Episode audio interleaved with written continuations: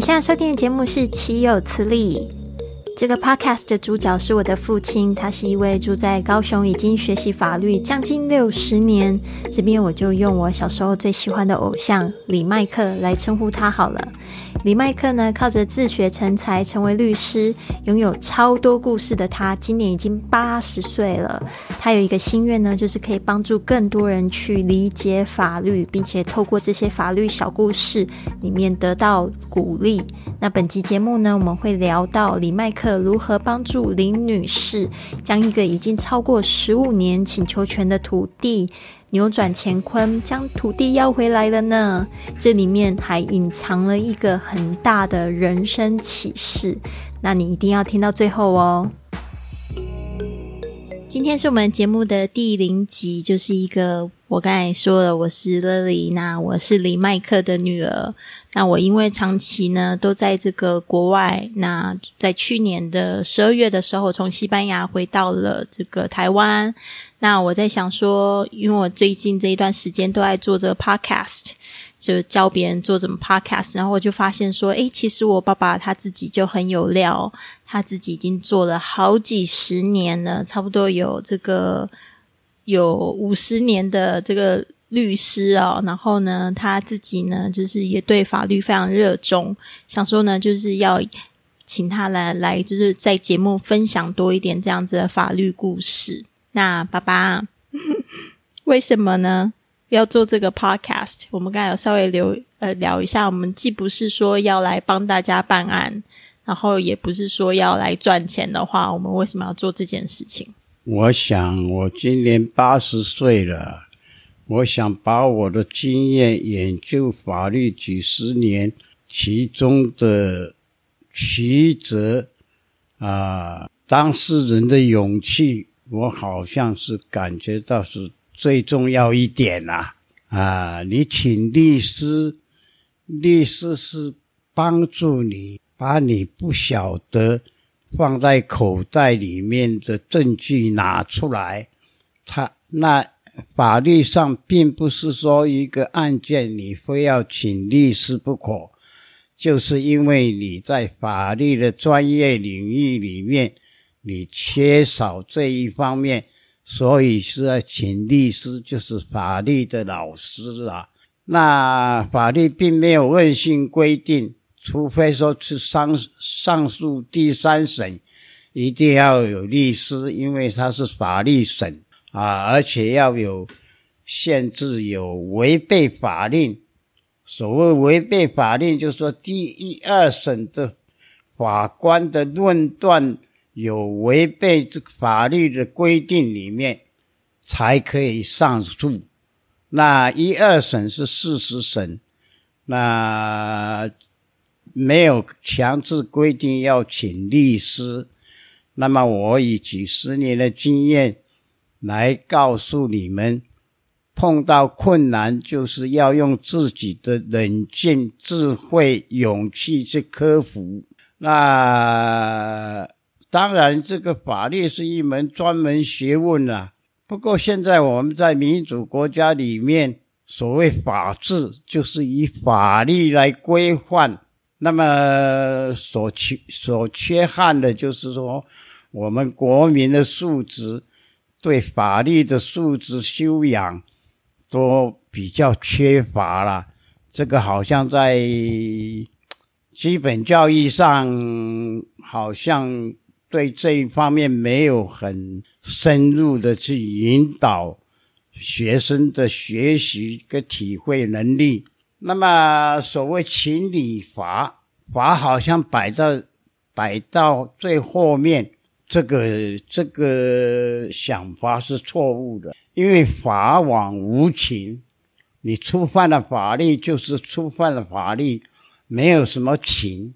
所谓情，这是我们人生生活里面的一种一种规律跟习惯。对，所以情方面就是说，你你犯罪的行为行为很轻微，在可以明认里面，就是你的犯情里面，是因为环境所造成，逼迫你无奈。好，这个比例一个例子说，一个富人到超商里面去偷了一一瓶奶粉，那个奶粉一瓶是大概说五百块钱左右吧，也不算很多。他，但是他确实是犯了缺盗嘛，他在超商里面跟跟人家偷了一罐奶粉，但是他的情况很。很可怜，因为她丈丈夫跑掉了，一放了一个小孩，也没有经济，小孩子哭，没有奶粉，她逼着没有办法，就偷了一瓶奶粉。好像这个奶粉的价值并不是很昂贵啊，但是他是无比无奈里面做出了这个违法的行为，好像在情里面。给他判轻啊！当然，法官也要要说服这个超商的老板。哎，这是小事，他也很可怜。你可以不追究吗？那这个情况下就可以给他判很轻的，甚至于免于处罚的这个处置。这个叫情罚，对就是对，错就是错。没有情的讲法是应该是这样才对的。那我们一般就是对法律没有很认识。那我告诉你一个理念：这个法律的依据，什么叫法律？法律像我们民主社会里面，就是由最高民意机关，就是立法院立法委员提出这个提案。经过三审、三读通过，由最高统统帅，就是总统，来宣布实施。这个法律就是规范人民生活的一个准绳，你们要遵照这个，不能违超过这个限制的范围，就是违法。这个是叫法律。那。那这个法律是一个专科的学问，在大学是设法律系，那么一般的程度里面，对学校教学不是专科就是普通教育里面对法律的深入也没有很深切的去分析，让这些学生能够吸收，能够有兴趣。啊，那当然，这个所谓兴趣，当然这个老师也很很重要。法律是很枯燥的，在我以以前在教学教法律的时候，大家情绪都很好，很高兴，因为我要用那个技巧，比如说怎么讲，所谓行为能力啊，我们规定就是二十满二十岁。才有投票权，他就是行行为能力有行为能力，你可以去跟人家订合约，你一定要满二十岁才有完整的行为能力。假使你十七岁，你订合约也可以，必须要你的监护人父母亲签字，这个合约也是有效的。那么。比如说，十七岁你结婚啊，结婚当然十七岁结婚，你已经结婚了，那就是这个法律上叫做提早行为能力，因为你已经结婚有家庭了，那么你融合的社会一个环境里面，你你的行行为就承认你已经有行为能力。叫做提提早行为能力啊，那另外问题又出来了，十八岁又离婚了怎么办呢？你一离婚，你还没满二十岁，你又变成丧失行为能力了。你十八岁再给人家签合约，也是要父母背书才能够完成合约，你不能单独行为行使行为能力，就是。叫做丧失的行为能力啊，那这是一个一个法律规定的常识，啊。像这种事情，好像你没有一个老师去给你说明，你也没有机会去吸收这些常识啊。什么叫提早行为能力？什么叫做赏识行为能力？这个好像法律名词嘛啊。什么叫假扣押？你听了迷迷糊糊的。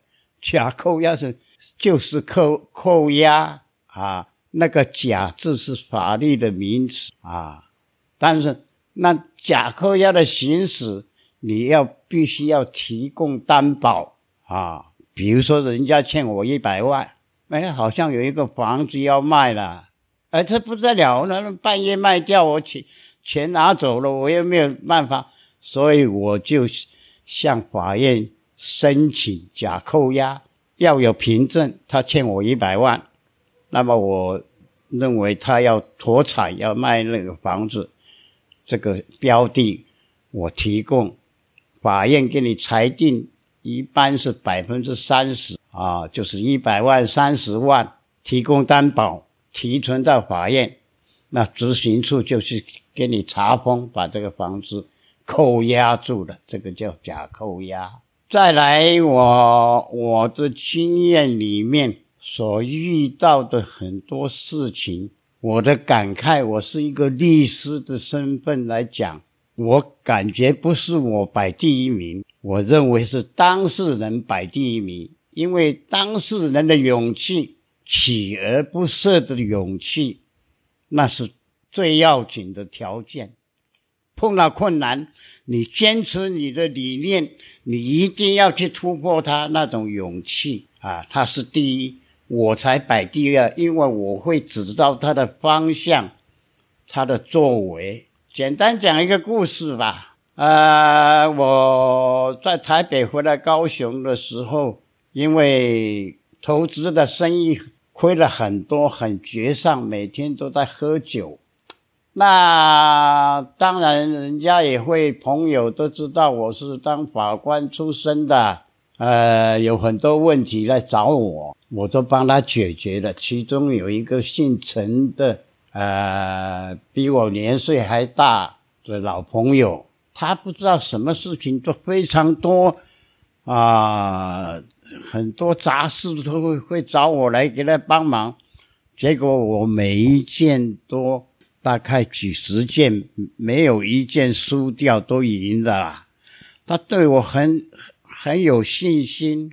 那么有一天，他带带一个案件过来，我不愿意给他接的，因为这个案件是稳输的嘛，我就不愿意，因为我又喜欢吹牛逼，一喝了酒拍胸脯说我的法律见解没有输过的。那这个稳输的这个案件，我怎么愿意接呢？而且我那时候没有挂律师的牌照。他的案件是在澎湖，那民国八十二年，他平澎湖的律师大概三万块钱就可以了。结果我又不能出庭，但是这个陈先生因为拿这个案件给我对，因为我给他办了几十个案件，没有一条失败的，他对我非常有信心。那这个案子案子的情形是怎么样？因为有一个姓林的的女士啊，她母亲过世了，她在在那个箱子里面翻出来一一张文件呐。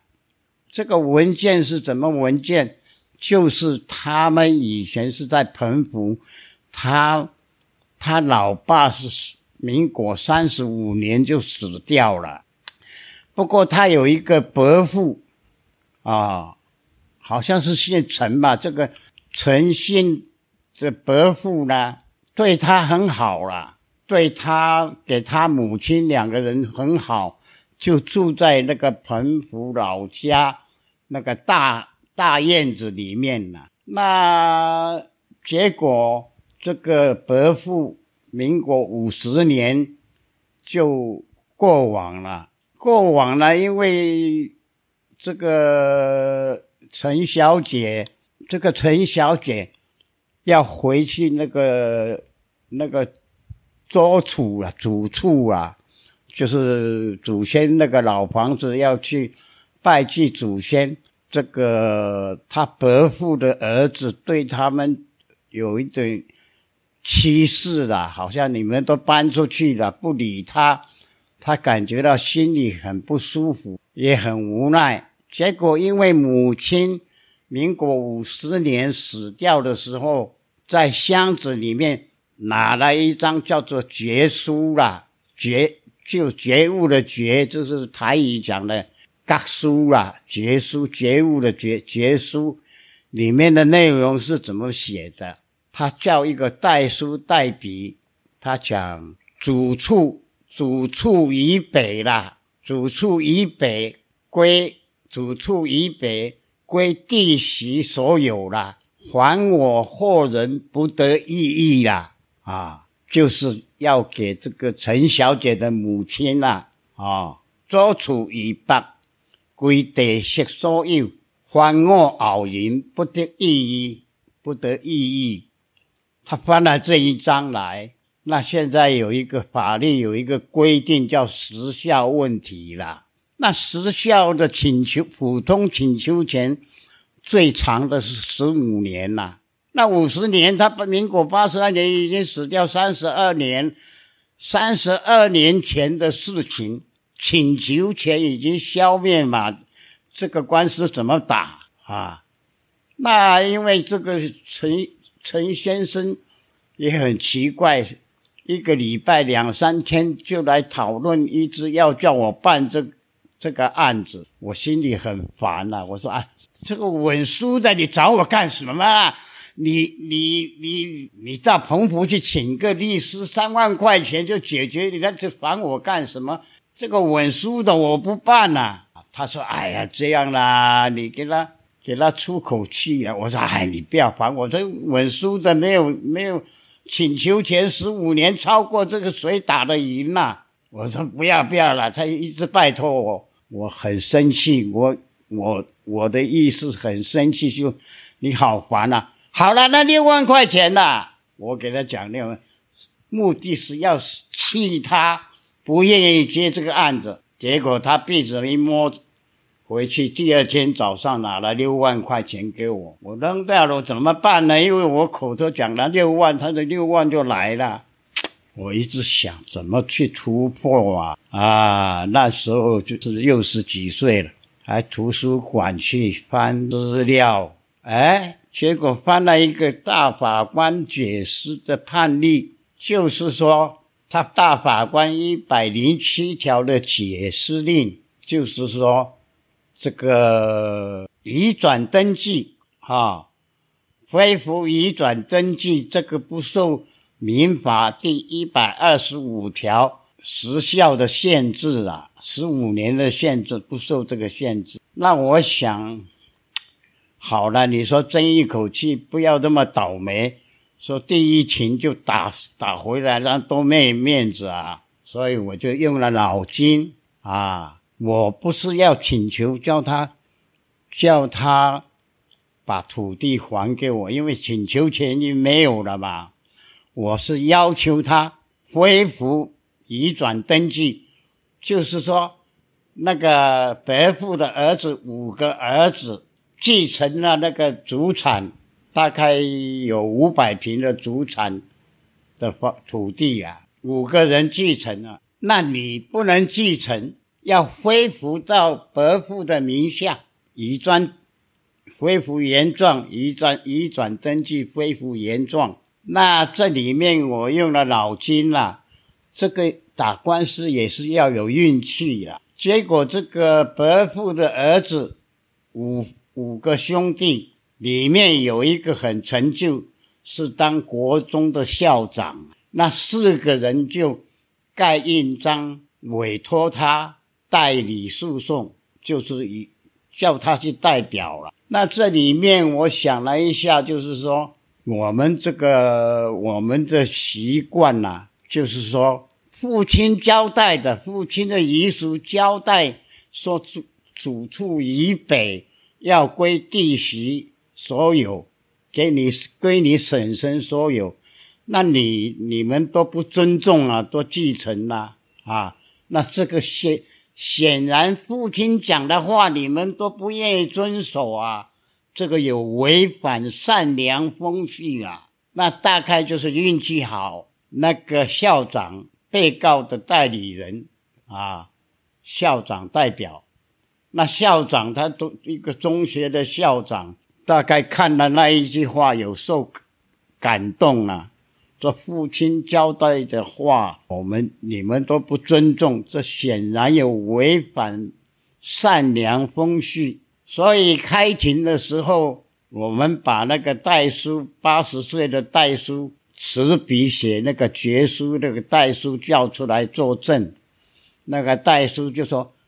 这个我是尊重当事人交代，这个笔记是我写的，没错啊。我是遵照当事人交代，我这个笔是这个笔记是我写的，没有错啦。就这么回。那法官问了证人以后，就问这个被告代理人校长：证人讲这个话，你有什么意见吗？